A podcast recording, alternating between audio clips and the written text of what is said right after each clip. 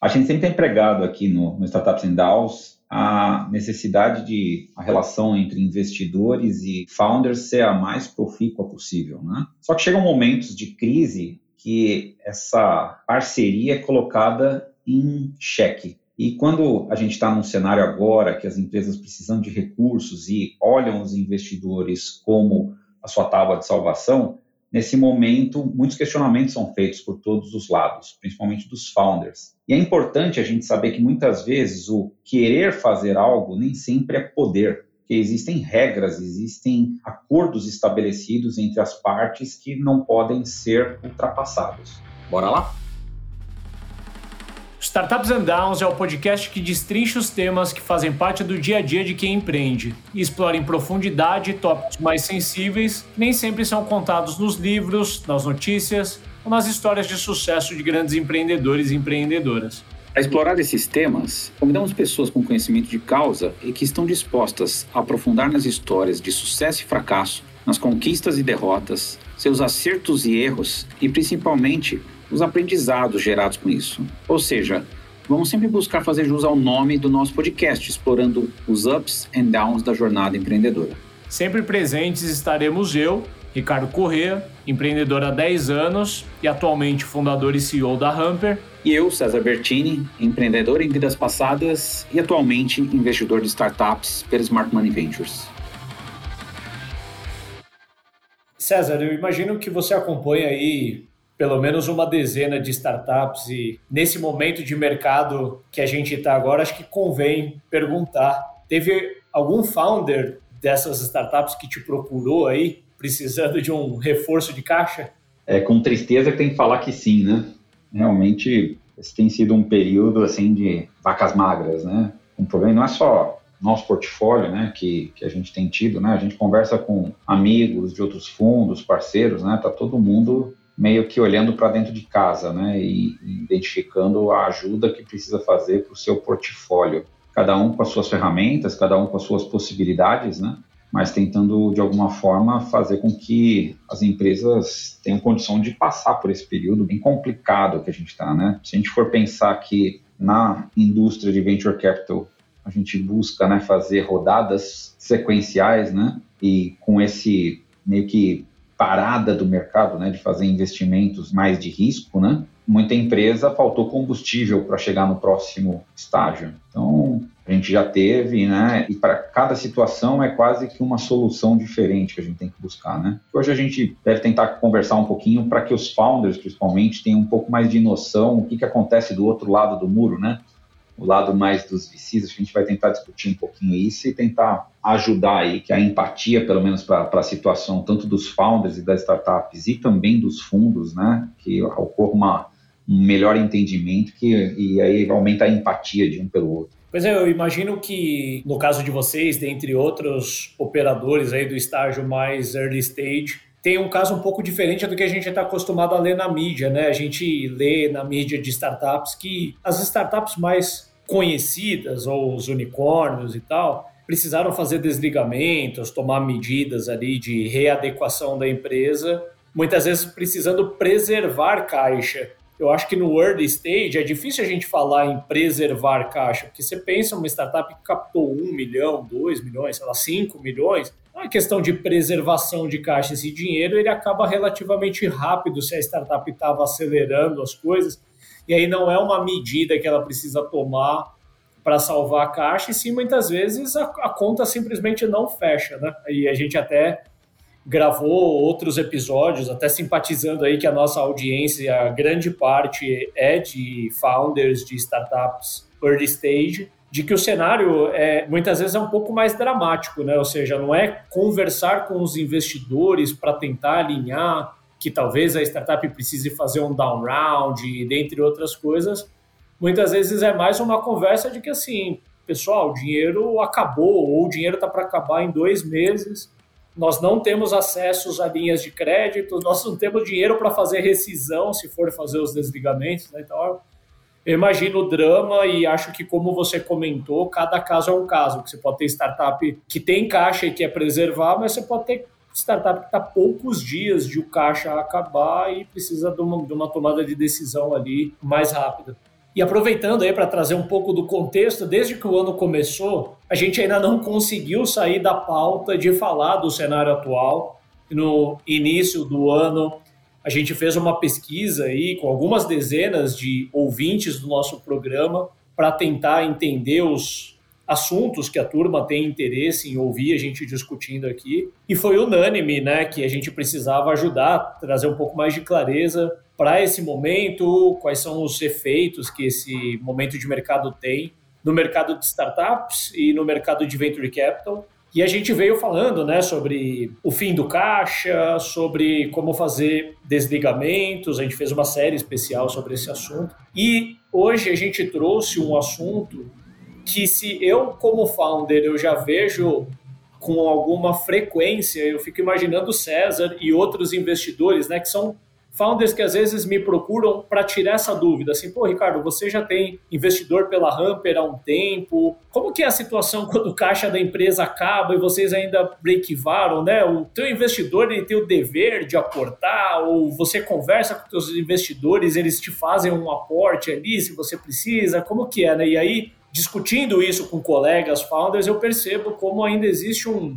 acho que um desalinhamento de expectativa entre nós founders, e eu me incluo nessa conta, porque eu estou longe de ser o expert no assunto, e por isso até a gente vai contar muito mais com o protagonismo do César nesse episódio, e tentar trazer mais luz para o assunto.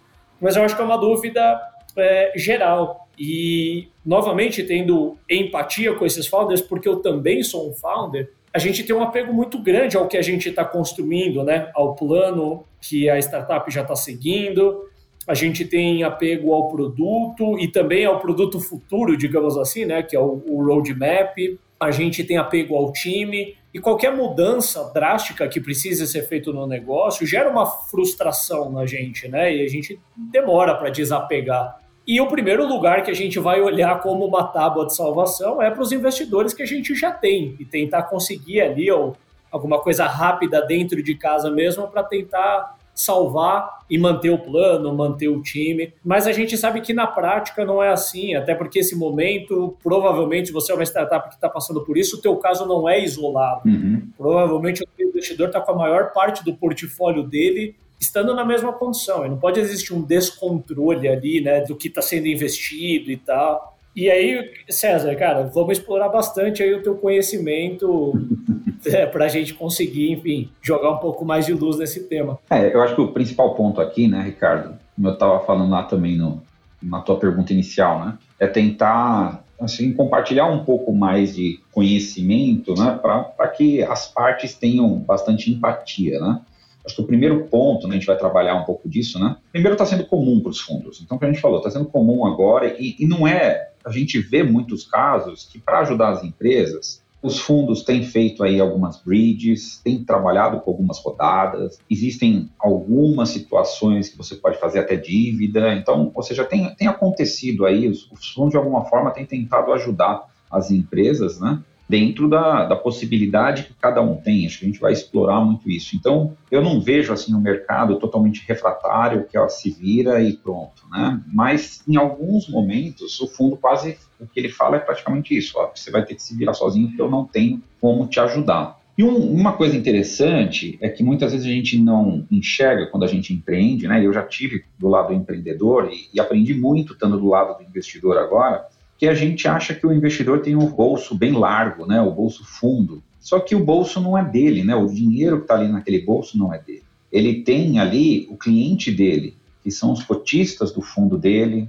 Ele tem um retorno que ele tem que garantir. Ele tem regras que ele precisa cumprir. E muitas vezes essas regras, essa governança, que é uma coisa boa, muito boa de existir, ela também de alguma forma ela vai amarrar que mesmo o gestor do fundo tendo toda a empatia pelo momento, talvez ele não tenha a disposição, apesar de ter o dinheiro, mas ele não tem autorização para usar esse dinheiro para determinadas coisas. Então, entender como que é isso, eu acho que ajuda bastante os founders, né, a, a entenderem porque de alguma forma parece ser difícil, né, eles conseguirem os fundos têm o retorno. Como é que eu calculo um retorno? Eu já botei dinheiro numa empresa e vou botar mais dinheiro para ela escapar de um problema? Ou seja, eu não estou usando esse dinheiro para a empresa crescer mais, né?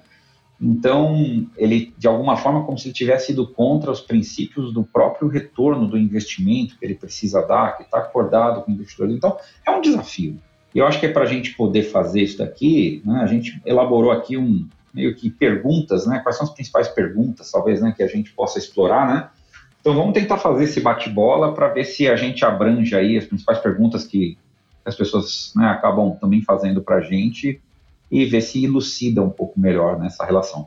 Eu vou assumir aqui o meu papel de conhecimento um pouco mais limitado no assunto e vou procurar eu conduzir aí as perguntas contigo e cuidar da cadência aí do nosso episódio. Eu vou complementando na medida que eu achar que eu consigo somar. Eu procurei elencar perguntas que eu mesmo tenho na minha cabeça como founder, ou talvez algumas que eu já tive a vantagem de saber um pouco antes como que funciona, mas imagino que é uma dúvida comum. E ouvindo você falar no teu comentário anterior, me vem à mente que assim, conversando com fundos, principalmente quando você conversa com fundos que já operam num estágio mais maduro e tem bastante clareza de operação, né? E você como founder deveria entender ali um pouco do modus operandi do, do potencial investidor que você está conversando, é muito comum que o fundo explique um pouco de como que funciona o mandato dele. E o fundo ele tem uma janela de investimento, ele tem uma janela de desinvestimento, ele tem uma parte do fundo que é destinado para fazer investimentos primários ali, se ele lidera a rodada ou não, etc. Vai um pouco da tese do fundo. E ele tem uma parte que é destinada para follow-on. Eu fico imaginando se, se todos os fundos falassem sim para todas as startups do portfólio que precisam de grana agora, com certeza haveria uma inversão, quer dizer, teria muito mais dinheiro para follow-on e não é follow-on numa próxima rodada, né? Follow-on para salvação de startups do portfólio. Uhum. Se a gente tentar presumir aqui ou tentar resumir numa tagline muito simplista, eu acho que o venture capital ele investe em crescimento, né? Se fosse tentar resumir assim uma única coisa, investe em crescimento. É contraproducente o fundo ele investir na startup para ela não quebrar ou para ela não precisar desligar, porque ela está jogando contra o que é o princípio do fundo, né? Que é investir no crescimento que vai trazer o retorno para ele. É, o ponto aqui, né? A gente tem que entender um pouco dessa dinâmica, acho que a, tua introdução é bem legal.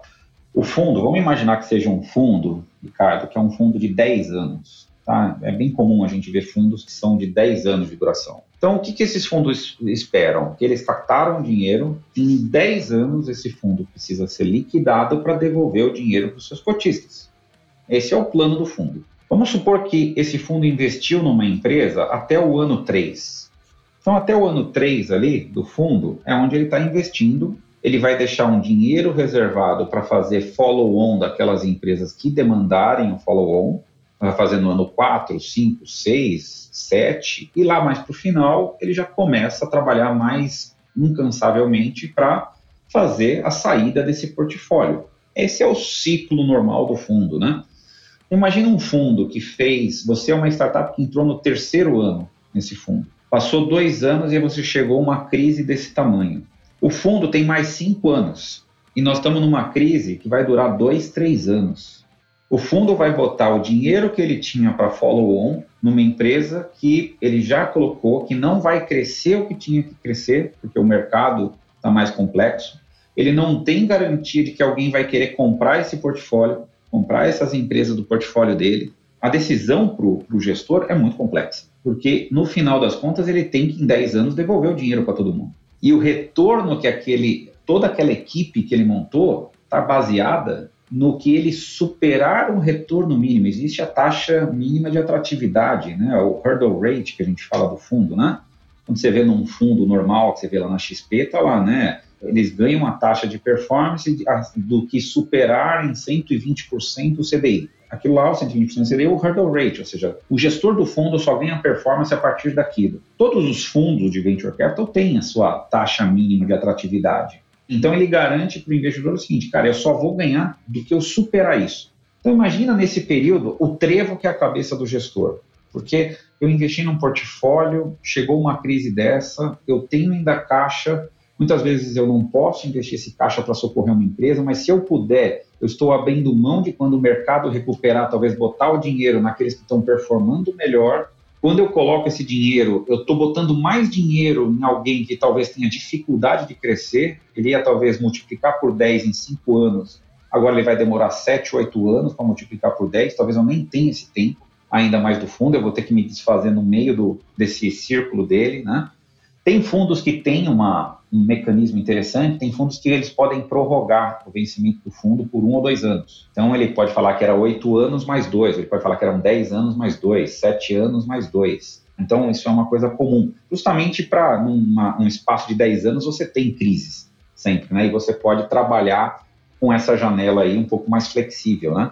Mas não é uma coisa muito boa para o gestor também, né? Porque geralmente ele não tem taxa de administração nesse período extensão, ele começa a ter uma série de custos que ele está incorrendo sem ter o retorno.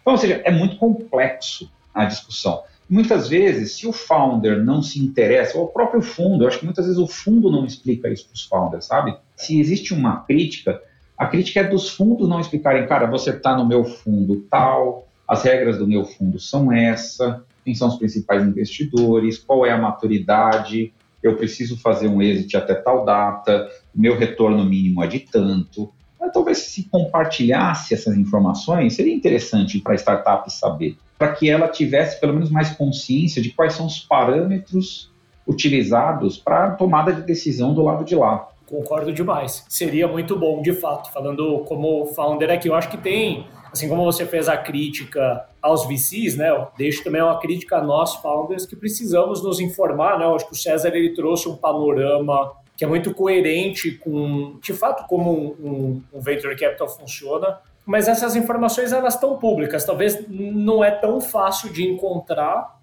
mas se a gente pensar que nós, como founders, a gente está apostando muitas vezes o projeto da nossa vida ali, né? É, até o nome apostando não é o nome mais feliz, mas enfim, a gente está entrando com a nossa empresa, que a gente vai se dedicar por 5, 10, talvez até mais tempo, e está assinando um contrato por um aporte com um parceiro que vai dividir boa parte dessa jornada com a gente sem entender minimamente as regras do jogo, né?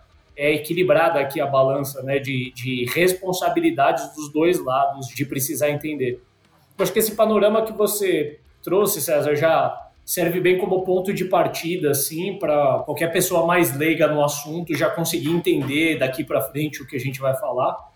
Eu vou mandar ver nas perguntas aqui que eu deixei preparadas e, e a gente vai trocando. Show. Eu acho que a primeira coisa, César, que eu queria ver contigo é, é até onde vai a responsabilidade do investidor que já está participando de uma empresa se aquela empresa estiver passando por um, um mau momento ali. A empresa vai precisar fazer um desligamento coletivo e de repente um aporte ali poderia poupá-la de precisar passar por algo assim. Eu teria eventualmente que além de, do, do, desligamento coletivo ia ter que pivotar o negócio, adiar plano ou pior, num cenário mais dramático aqui, a startup está beira da falência.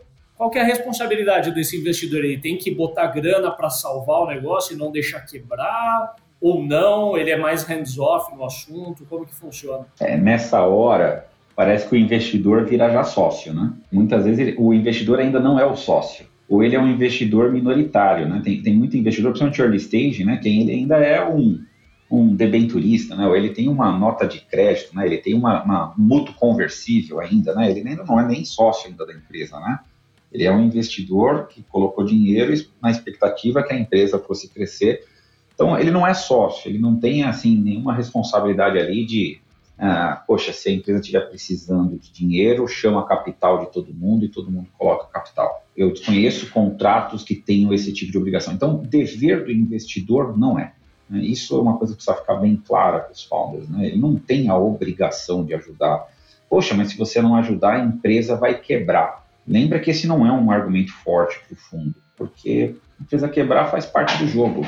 Então, ele não tem obrigação. O que ele tem é, cara, se essa empresa ela tem condição e esse founder tem condição de reverter essa situação, se ele sabe qual é a fórmula, se ele entende que, cara, existem responsabilidades da empresa, sempre tem, mas existe também um cenário negativo que talvez a empresa precise de um pequeno suporte para isso, eu acho que aí ele pode pensar em ajudar. Só que a forma que ele vai ajudar é que são os outros, talvez onde, onde gere muito, muito conflito com o founder, né? Porque daí todo mundo acha que todo investidor é um tubarão que viu sangue no, no mar e agora vai querer avançar, né? Eu já vou engatar, que eu acho que a, a próxima pergunta é quase que uma continuidade da, da anterior. Digamos que numa condição dessa, né, o investidor vai precisar fazer um aporte de emergência ali, é, eventualmente por fazer um aporte dentro de casa até facilite um pouco as coisas, no lugar de abrir uma rodada de mercado, que talvez precisaria passar por, por due diligence, etc., aqueles investidores já conhecem a, os números da empresa, os founders, o time, etc., talvez isso acelere um pouco. Mas vamos entender que o coração do founder nessa hora bate forte por assim, poxa, eu estou captando uma nova rodada, eu vou discutir um valuation aqui, né? Quase como se já fosse, estou conversando sobre a minha próxima rodada, mas no lugar de abrir para o mercado, eu vou fazer com os meus investidores atuais. É mais ou menos assim que vai funcionar? Quais, quais que seriam os termos para essa rodada acontecer? Aí começa um pouco, né, Ricardo, do, dos conflitos, né? Lembra que eu falei que o fundo ele tem um retorno a ser dado. Quando a empresa precisa de capital, né, ou seja, ele fala que ele pode ajudar, o problema é o que vem logo em seguida. Eu posso ajudar, mas as condições para eu te ajudar são estas. E geralmente essas condições são mais desvantajosas para os founders. Mas ela tem que ser um calibre de ser desvantajoso, mas também não eliminar a possibilidade dessa empresa fazer uma nova rodada mais para frente. Isso daí iria contra o interesse do próprio fundo. Mas ele vai colocar dinheiro, se ele resolver colocar dinheiro, vão ser com condições mais complexas. Então, por exemplo, é comum a gente ver que você vai fazer uma rodada, de repente, a, ao valuation da rodada anterior, mesmo já tendo passado, por exemplo, dois anos. Você vai fazer uma bridge para fazer algum suporte, algum socorro, as condições vão ser, você fala, poxa, mas a empresa cresceu 5, 6, 10 vezes a receita nesse período, e nós vamos fazer o valuation anterior? Fala, cara, é o dinheiro que tem, esse é o custo do dinheiro. Por que, que o fundo faz isso? Porque ele precisa ter um argumento muito bom para justificar para sua governança por que, que ele está colocando. É quase como que ele fala assim, cara, essa empresa cresceu tanto, eu estou colocando, olha que legal, eu estou colocando uma empresa que eu já conheço, eu estou acompanhando, que tem condição, eu estou colocando mais dinheiro lá e estou aumentando o meu risco nessa empresa, mas estou aumentando a um risco muito grande, a, a, a, um, a, um, prêmio muito grande, que é colocar um valuation muito descontado. Então, isso vai me ajudar, de repente, a recuperar parte do, do que eu estou perdendo nesse período muito ruim de vacas magras do mercado. Talvez isso me ajude a recuperar o retorno total da empresa. Então, os fundos vão fazer essa conta. E não é só a bondade do fundo de querer ajudar, ele também tem que fazer a lição de casa dele para justificar o porquê fazer esse tipo de movimento. Então, ah, os termos não vão ser bons. Dificilmente você vai achar que os termos. Porque se os termos fossem bons, você, se, se o mercado tivesse aquecido, você ia para o mercado buscar. Quando você vai para o seu próprio investidor, ele não pode achar, poxa, mas você tem, faz uma condição para ajudar a empresa. Ele quer ajudar a empresa, mas ele também tem que se ajudar. Ele não pode eliminar o ponto dele. Então ele vai olhar para o ponto dele, vai tentar equilibrar dentro das regras dele dentro do universo que isso está rodando, quais são as condições de pressão, temperatura que estão rodando ali para ele fazer uma proposta que seja adequada. E é até compreensível que, que esse diálogo aconteça, mais ou menos da maneira que você narrou, se a gente for pegar o que está tá público e o que a gente veio conversando em episódios anteriores desde o ano passado, de que a média de múltiplos atuais, né, agora em 2023, está metade do que era em 2021. Ou seja, se você pegar esse mesmo cálculo que você fez agora, ainda que a empresa tenha dobrado, não é difícil que ela consiga o mesmo múltiplo, porque ela dobrou a receita. Só que o múltiplo, sei lá, vamos dizer que a média do múltiplo de SaaS em 2021 estava, sei lá, 10, 12, 15, agora está 5, 6. Então, ela, essa tungada ela já aconteceria e não é nem porque o investidor de dentro de casa não está sendo fair com ele. É uma regra, uma calibragem de mercado e não, não arbitrada por aquele investidor em específico. Eu vejo muito assim os founders reclamando, né? Eu já vi vários founders né, que conversaram comigo para se aconselhar sobre essa situação e falando assim, poxa, mas eu não tenho nenhum tipo de. Ele chegou num ponto que ele não tinha alternativa. A única alternativa que veio foi, por exemplo, uma bridge. e uma bridge em condições desfavoráveis para ele. E aí ele falou: Poxa, cara, nessa hora que eu precisava contar com o fundo, o fundo foi extremamente agressivo comigo e me entubou e eu não tinha o que fazer, cara. Eu tive que aceitar a goela abaixo as condições que ele colocou, porque eu não tinha outra alternativa. Nesse sentido, assim, eu acho que existem medidas, mas você precisa entender o que é do lado de lá. Ele precisa justificar. Então, é, tomar um pouco de cuidado para essa demonização, porque nem obrigação ele tinha. E nesse momento que ele está fazendo, faz parte do jogo dele. Esse é o bicho investidor, esse é o bicho venture capital, esse é o bicho fundo ele tem um retorno a dar para quem botou dinheiro nele. Então, ele precisa buscar as melhores condições. Então, ele vai ter que buscar uma condição que seja plausível para que essa empresa tenha um, um, futuro ainda, mas que ele consiga, pelo menos, recuperar a perda que ele já está tendo por esse movimento. Faz sentido demais para mim. Agora, aqui a gente está tentando construir cenários, né, mesmo que hipotéticos, sempre presumindo uma rodada em equity, né? Ainda que não seja uma nova rodada, é uma rodada feita dentro de casa, talvez o investidor coloque mais dinheiro para aumentar a participação dele, o que diluiria founders e sócios anteriores. Agora, uma alternativa que me vem à mente como founder, é possível negociar com os investidores dentro de casa uma rodada em dívida no lugar de ser uma rodada em equity, uhum. até aproveitando assim, o cenário não está favorável, os múltiplos estão ruins, a empresa andou de lado, etc. Vamos fazer o seguinte: o fundo me adianta aqui, ou não é nem um adiantamento, porque ele não tem garantia de rodada futura, né? o fundo me empresta uma grana aqui e eu vou negociar a juros de mercado, a juros de que eu pegaria um crédito no banco, etc. E, e tento propor isso para o meu investidor. É possível construir alguma coisa nessa linha? Então, deixa eu usar aqui, ilustrar um pouco da minha história com relação a isso, para tentar posicionar que cenários isso é possível ou não, né? Teve uma época que eu tive um, um, um problema sério numa das empresas, né, de, de caixa, e eu tinha dívidas já em banco. E essas dívidas de banco, elas eram muito altas na época. E eu queria achar uma alternativa de baixar esse custo, mas no mercado eu não achava. E aí eu recorri aos meus investidores, só que os meus investidores, eles não eram um fundo CVM, eles eram uma holding de investimento, né, uma SA de investimentos, na qual tinha um monte de cotistas, e existiam ali um conselho de cotistas que tinham mais de 50% do fundo, o regulamento deles era bem soft, então é, quando eu falei para eles essa oferta, eu falei: olha, eu estou pagando tanto de dívida para o banco, vocês querem me emprestar um pouco menos e me alargar um pouco mais a dívida para que no curto prazo eu tenha né, uma melhoria do meu fluxo de caixa tal. E aí eles toparam porque a governança deles possibilitava que eles fizessem isso. E aí, para mim, foi a melhor solução, porque eu tinha uma dívida de curto prazo, uma dívida de seis meses enorme, eu transformei essa dívida de seis meses em dois anos, a um juro menor, muito mais esticada. Isso me deu condição de recuperar né, o crescimento da empresa e alavancar o crescimento dela. Então, para mim, foi uma situação ter puxado uma dívida foi extremamente importante. Ter puxado uma dívida que eu consegui alargar o prazo dela foi muito importante. Então, quando a gente fala nessa situação aqui, se, se você tem como tirar uma dívida, tente tirar uma dívida com o banco mesmo. É quem sabe fazer dívida. O teu investidor muitas vezes não sabe. Quando a gente olha os, os fundos que existem hoje, se for um fundo CVM, ele é dificilmente ele vai ter nas regras dele um FIP. Ele vai ter nas regras dele a possibilidade dele fazer um empréstimo.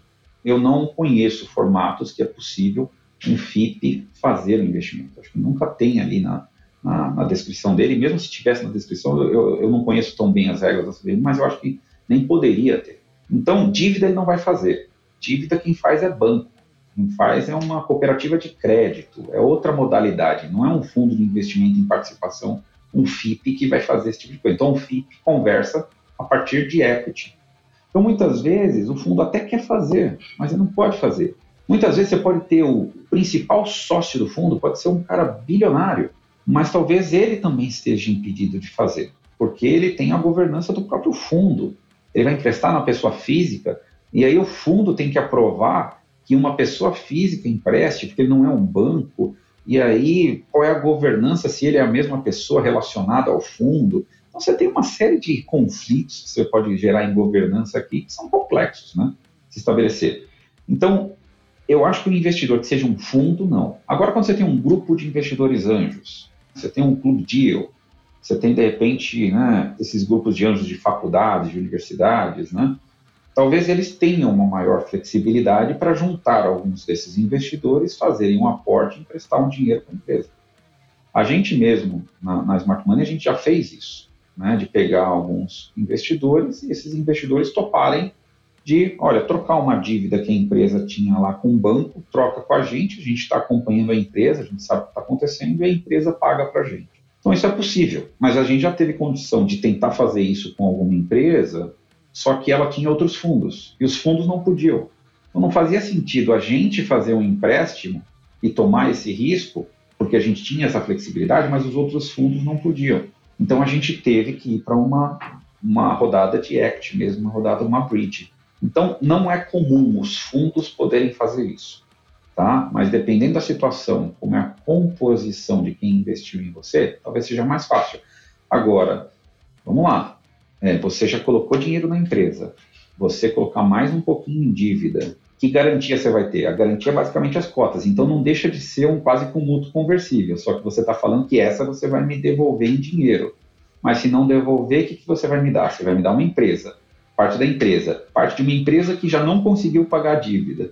Então o risco é enorme de você ter um endividamento maior ainda, não pagar e aquele investidor ficar com todo esse risco. Então, o mais importante aqui, Ricardo, é qual é o trabalho que tem que ser feito, a mudança que tem que ser feita antes de chegar nessa situação. Porque se for simplesmente para cobrir um buraco, um dinheiro para cobrir um buraco e não houver mudança, ou seja, a gente acreditar que a gente continuar fazendo a mesma coisa, a gente vai obter um resultado diferente só porque o mercado está ruim e vai mudar, e você está apostando uma variável que não existe geralmente, que é a variável do mercado, né? Ela é uma variável incontrolável, ela existe, mas ela é incontrolável, você não tem o menor controle sobre ela. Então, sempre a dívida, ela é um problema porque do outro lado o investidor vai falar, poxa, é mais um dinheiro que eu vou perder, eu já perdi 100, se eu botar mais 50, eu já perdi 150. Mas será que vale a pena? Então, a dívida é possível, mas não é muito comum. Pô, legal, César, cara. Você contou o, o seu caso de que basicamente você propôs para os seus investidores da ocasião comprarem a sua dívida. Eu tive um caso pela Hamper um pouco diferente disso, é um outro cenário que eu acho que agrega aqui. E você conhece bem, porque você foi a pessoa que me provocou a, a pensar sobre isso que foi mais ou menos o seguinte: a gente já tinha passado por uma primeira rodada com a Smart Money, a Hamper tinha crescido bastante. No começo de 2020, a gente estava construindo a nossa segunda rodada, que ia ser a rodada Seed. E aí entrou pandemia, o cenário mudou tudo e as conversas que a gente tinha para o nosso Seed viraram pó. Beleza, a gente se concentrou na operação nos primeiros meses de pandemia, etc. Ali em meados de, de 2020, a Hamper já estava crescendo de novo, já, já tinha recuperado a receita que tinha perdido no primeiro momento da pandemia. E a empresa ela só não estava crescendo mais, a gente estava em break-even, né? Vale, vale trazer esse detalhe, já fazia de, desde um ano antes da pandemia, a gente já estava rodando em break-even. E o César teve a sensibilidade de, olhando os números da Hamper comigo, de falar: cara, vocês estão crescendo, estão crescendo bem, vocês só não estão crescendo mais por falta de grana. Talvez se você tivesse um milhão a mais no seu caixa, um milhão, dois milhões a mais, vocês fariam muito mais. Eu falei, pois é, eu não tenho dúvida, mas eu estou reconstruindo a rodada CID aqui, conversando com os, os, potenciais investidores e tal. Em linhas gerais, o que a gente acabou combinando ali entre Hamper e Smart Money foi de a Smart Money, que por sua vez já tinha o direito de follow-on na próxima rodada, e eu, como founder, estava bem confortável com, com, isso.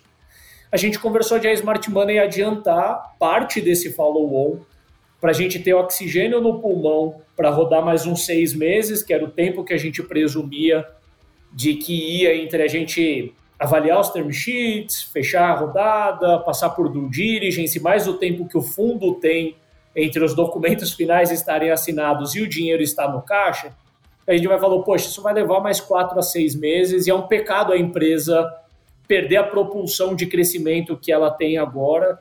E a gente acabou acordando uma rodada que tinha mais ou menos os termos que o César comentou.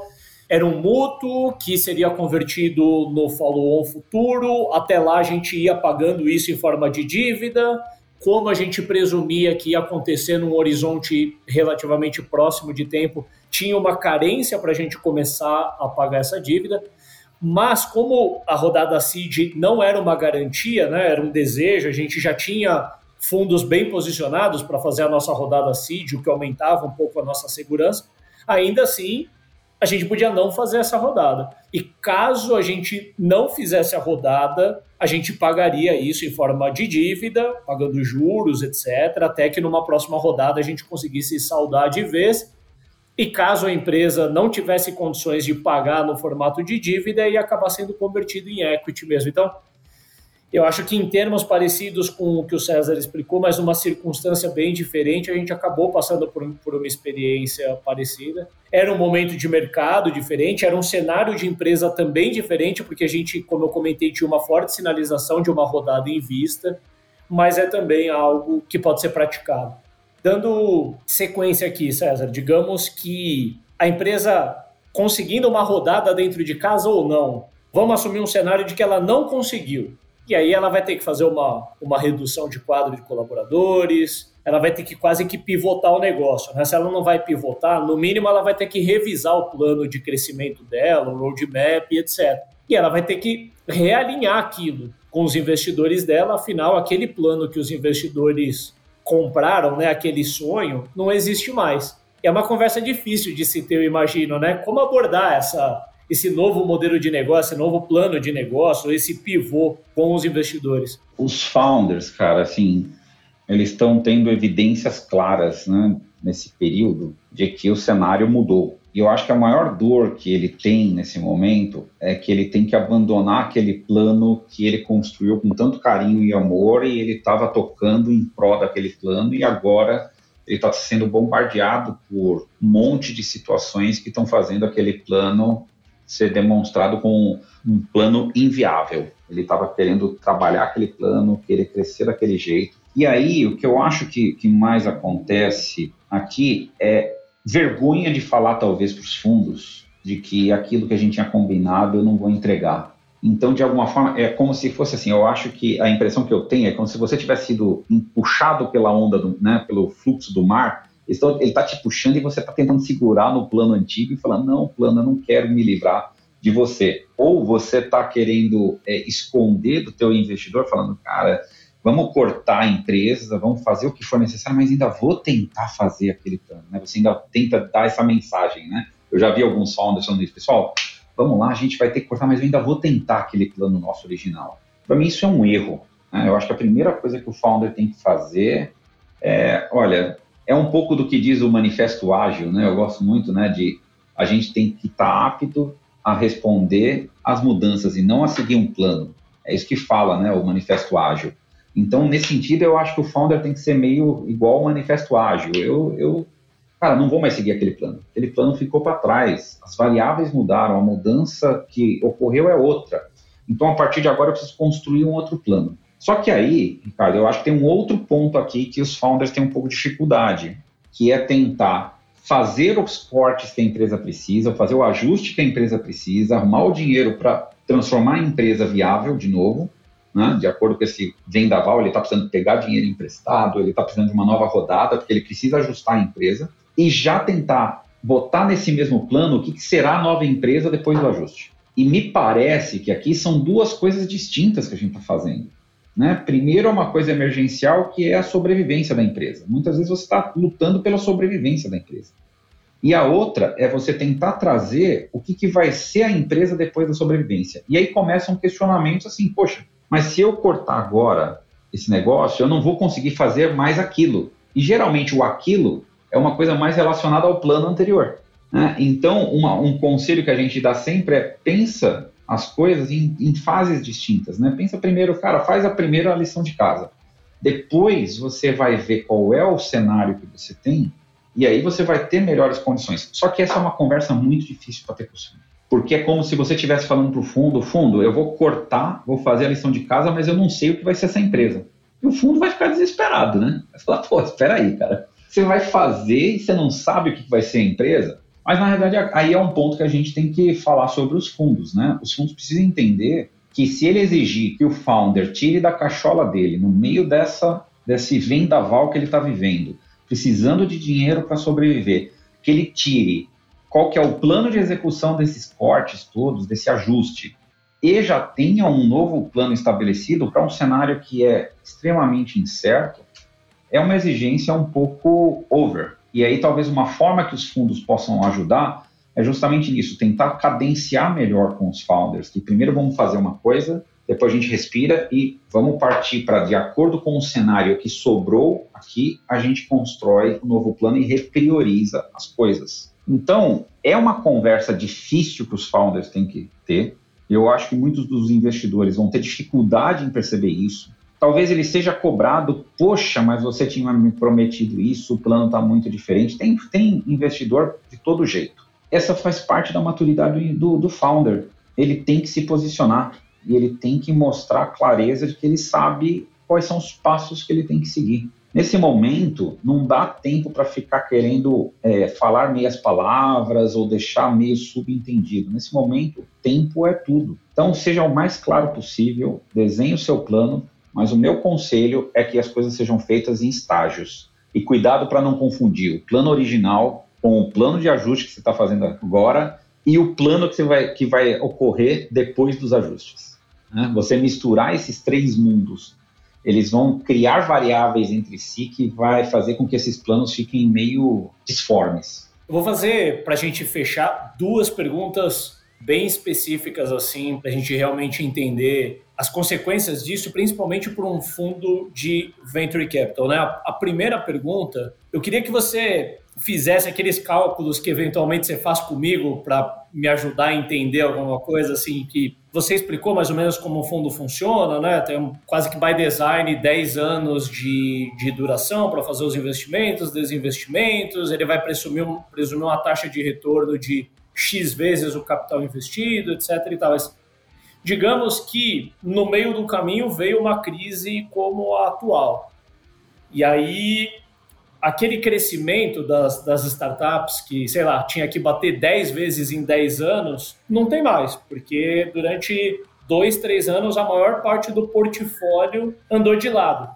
Qual que é a consequência, cara? Até se você conseguir fazer aquela jogada numérica que você costuma fazer para explicar, o quanto que alonga esse retorno para o fundo, qual que é a implicação final ali na taxa do retorno, até para a gente também entender um pouco do drama, porque o, o, drama ele acontece dos dois lados, né? Tem a startup que eventualmente precisou abrir mão do plano dela, ela não vai mais ser tudo aquilo, aquela história será de triple, triple, double, double, double, que nós founders adoramos falar por aí, já era, né? Não, se tiver triple, triple, flat, flat, flat, tá ótimo já, né? E ou seja, o nosso sonho acabou sendo postergado, mas o VC ele também, além de ele ter esse sonho, ele também tem uma prestação de contas grande de que talvez o retorno que ia ser 10x vai ser 5x, vai ser 3x, né? Qual que é o impacto que uma, uma janela não tão produtiva como essa que a gente está vivendo traz aí para o retorno de um fundo? É, vamos pensar que um fundo ele esteja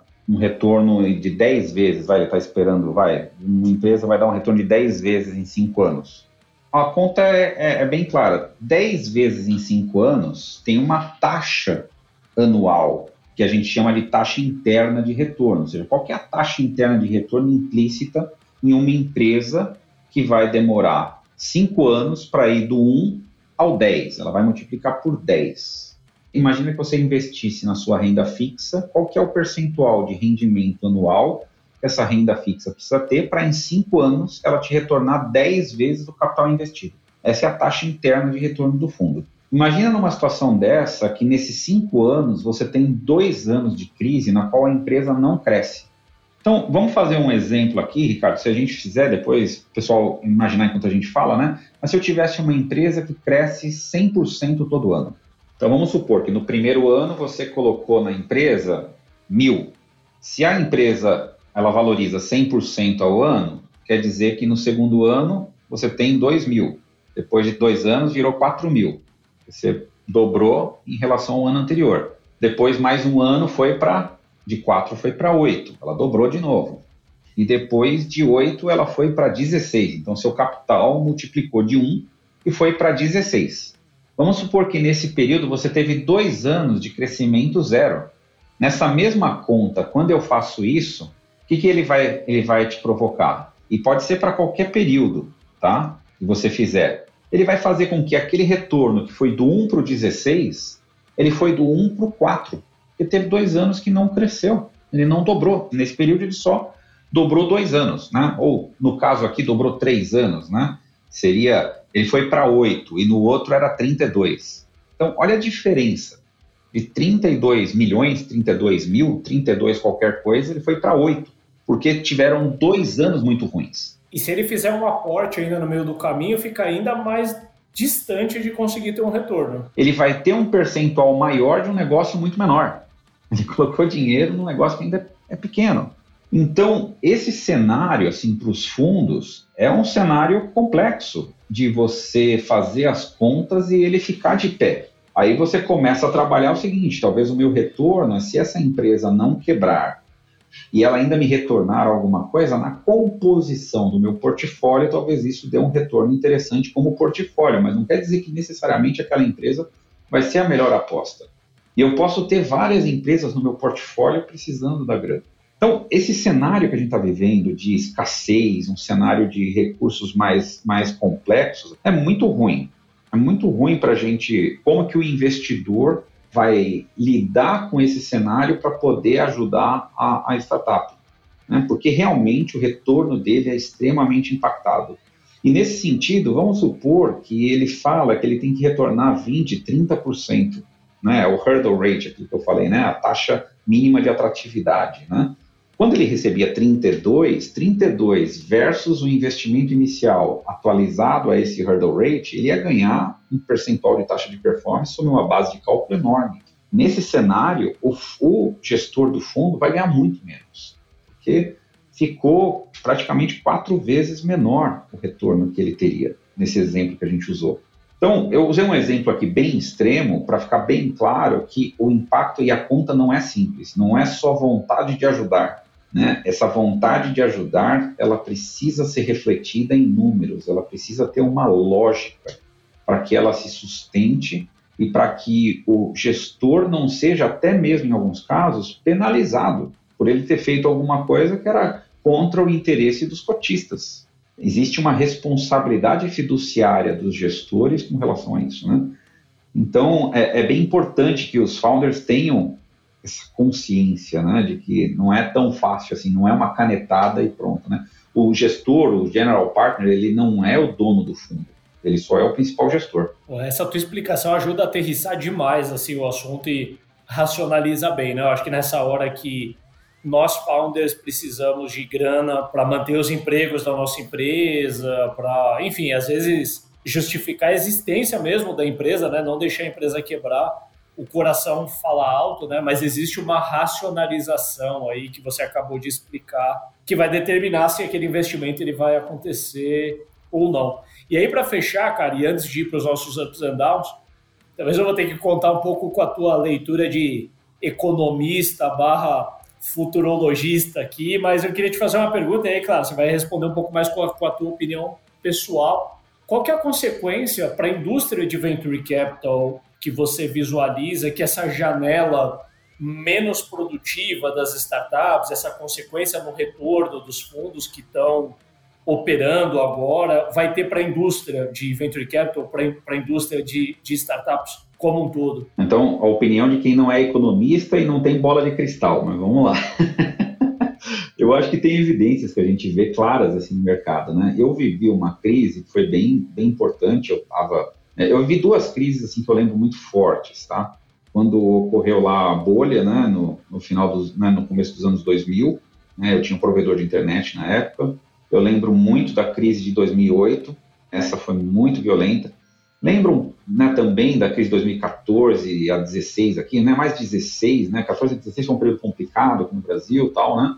Mas eu acho que 2000 e 2008 foi uma crise mais global, né? E aí bateu bastante como essa que a gente está vivendo. Eu lembro que em 2008, eu não lembro qual era o acrônimo, mas os americanos usavam um acrônimo como se ele quisesse dizer assim, cara, é, você quer retorno mesmo no longo prazo? Vai para a bolsa, ações, né? Renda variável.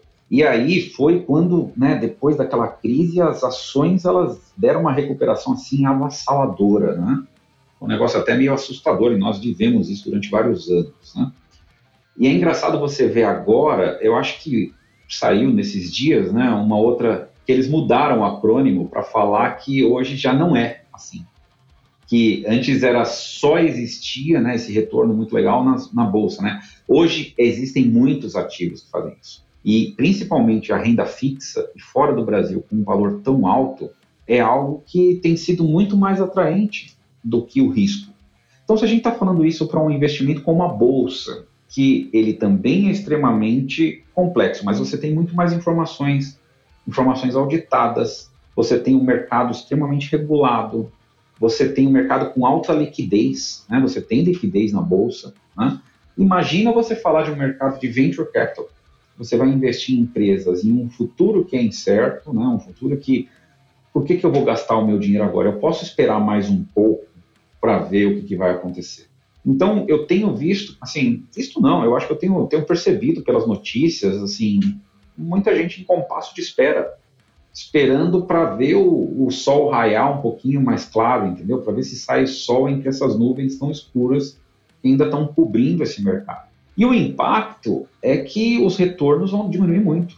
Eu acho que o impacto para os fundos é que os retornos dos fundos, os fundos que estão em final ou aí né, no, no, terço final de conclusão desses fundos, né, eu acho que estão tendo grande dificuldade. A gente está ouvindo, tem fundo, Ricardo, no, fora do país, que devolveu o dinheiro para o investidor, porque ele está falando que não vai conseguir fazer o uso do recurso. Então, para ele é preferível devolver o dinheiro do que ficar segurando um dinheiro que ele não vai saber se ele vai conseguir alocar.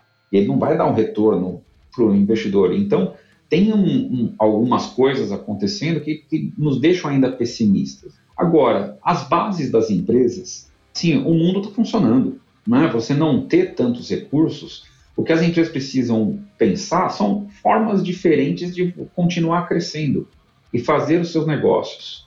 Existem formas de construir negócios que não necessariamente é com uma avalanche de dinheiro mas talvez uma racionalização maior do dinheiro. Talvez a gente saia de tudo isso com formatos diferentes de fazer empresas crescerem. Eu acho que o impacto para o mercado vai ser esse. Talvez não um modelo 100% de si, com aquele, com aquela, talvez a gente viveu quase como insanidade, né, de botar dinheiro assim a múltiplos que você quase não via retorno, né? Talvez a gente a gente repete os erros do passado, né? Talvez mais para frente a gente bater isso mas talvez a gente saia dessa crise com mais alternativas, um repertório maior de construção de empresas extremamente escaláveis e grandes, talvez com uma forma melhor de equilibrar melhor o dinheiro e o bootstrapping. Talvez a gente tenha alguma coisa no meio do caminho entre os dois, né? Antigamente só falava de bootstrapping ou crescimento. Talvez tenha alguma coisa aqui no meio que vai ser bem interessante a gente viver nos próximos anos. Muito boa a tua leitura, cara. Bem interessante. Valeu por compartilhar com a gente. Vamos acelerar aqui para ir para os ups and downs, que eu queria aproveitar depois um pouquinho do meu tempo contigo aí como founder, para ver se você, como investidor, me empresta uma grana aí.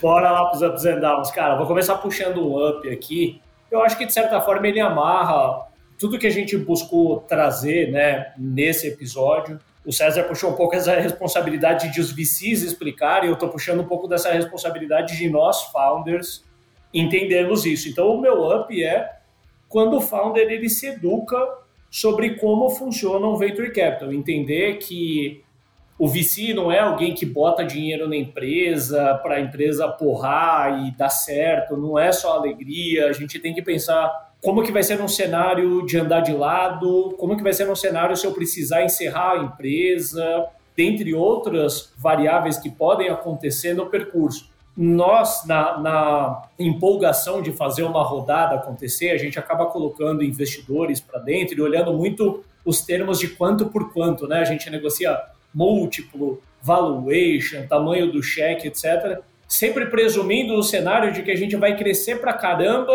e vai captar uma próxima rodada mais na frente. Mas quais são as consequências de não captar uma rodada, né? Dentre outras variáveis. E para isso a gente precisa entender como que o nosso parceiro opera.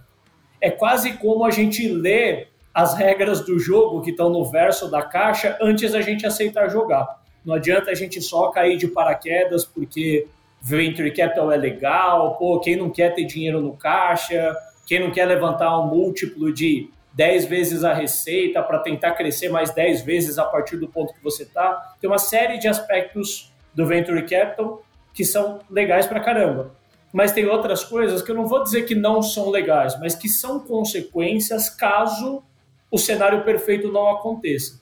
E aí nós, founders, temos que olhar se nós estamos dispostos a aceitar e ainda que a gente aceite, quando a gente precisar, numa eventualidade aqui que nem a gente descreveu ao longo do episódio, se a gente precisar de grana, a gente entender que aquele investidor ele não, não é um banco, não é obrigação dele investir e quais vão ser as alternativas que a gente vai buscar. Então, um apanhado geral, meu up é o founder está bem educado aí em entender como que esse jogo funciona, quais são as regras do jogo. É, o meu, o meu up não é muito diferente disso, né? Mas é, o meu conselho é quando os founders entendem as regras a quais os fundos estão estabelecidos e entende que o fundo tem o seu cliente, que é o cotista, e saber quais essas regras e quais são as obrigações dele, eu acho que a construção de cenário conjunto de como que pode ser ajudada a empresa fica mais fácil, porque aí as regras já estão mais claras na cabeça do, do founder e ele sabe quais são os ritos que ele precisa percorrer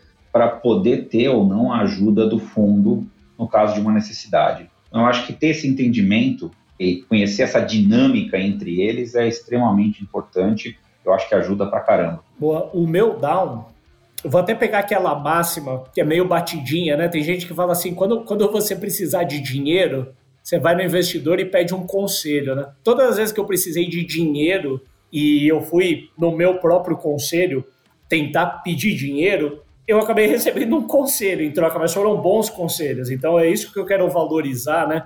Que muitas vezes a gente limita o papel dos nossos investidores ao papel de fornecedor de grana. E a não ser que a gente tenha feito más escolhas, né, de quem que a gente se associou ali para estar tá com a gente tocando o negócio, eu acho que se a gente coloca nossos investidores nessa posição de só ceder grana, a gente acaba perdendo uma excelente oportunidade de contar com o conhecimento que está disponível nessas pessoas, né?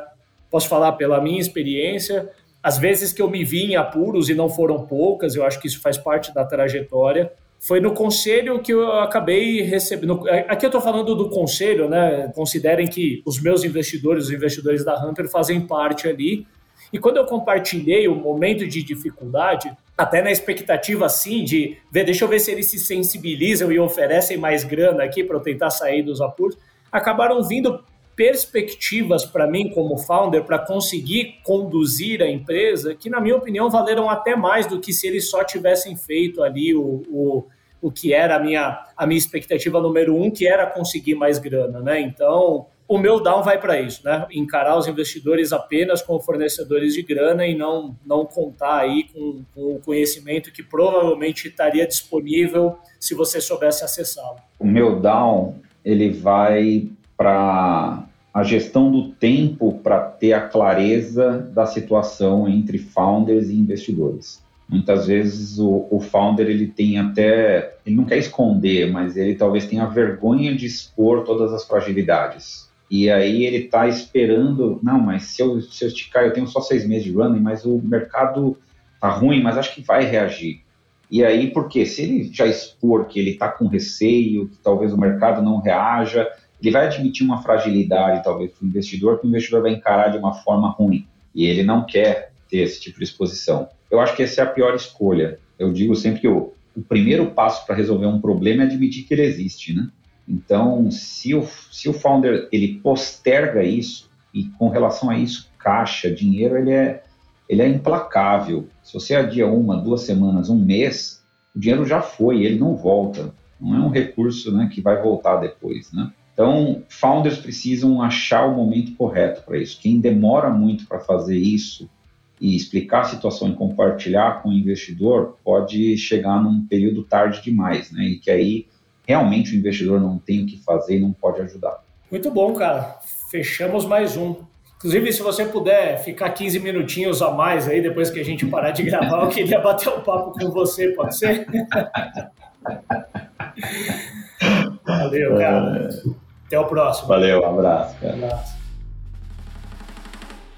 Este foi mais um episódio do Startups and Downs. Muito obrigado por ouvir a gente e se você gostou, não esqueça de compartilhar. Não deixe de nos enviar os seus comentários e se você quiser sugerir temas que gostaria de ouvir sendo discutidos, ou se você tem histórias relevantes e gostaria de vir ao programa compartilhar, acesse www.startupsndowns.com e fale com a gente. Para você que empreende e curte o Startups and Downs, eu tenho um convite. Eu faço parte de uma comunidade onde temas como este são discutidos em tempo real por quem está vivendo o desafio. Para fazer parte, acesse www.founderhood.com e se inscreva. Para fechar, vamos para o momento jabá. Se você possui uma startup em fase de tração e busca capital e parceiros para te ajudarem no crescimento, acesse www.smartmoney.ventures. E se você tem uma startup que está buscando digitalizar e escalar suas vendas B2B, acesse www.hamper.com.br. Até o próximo episódio.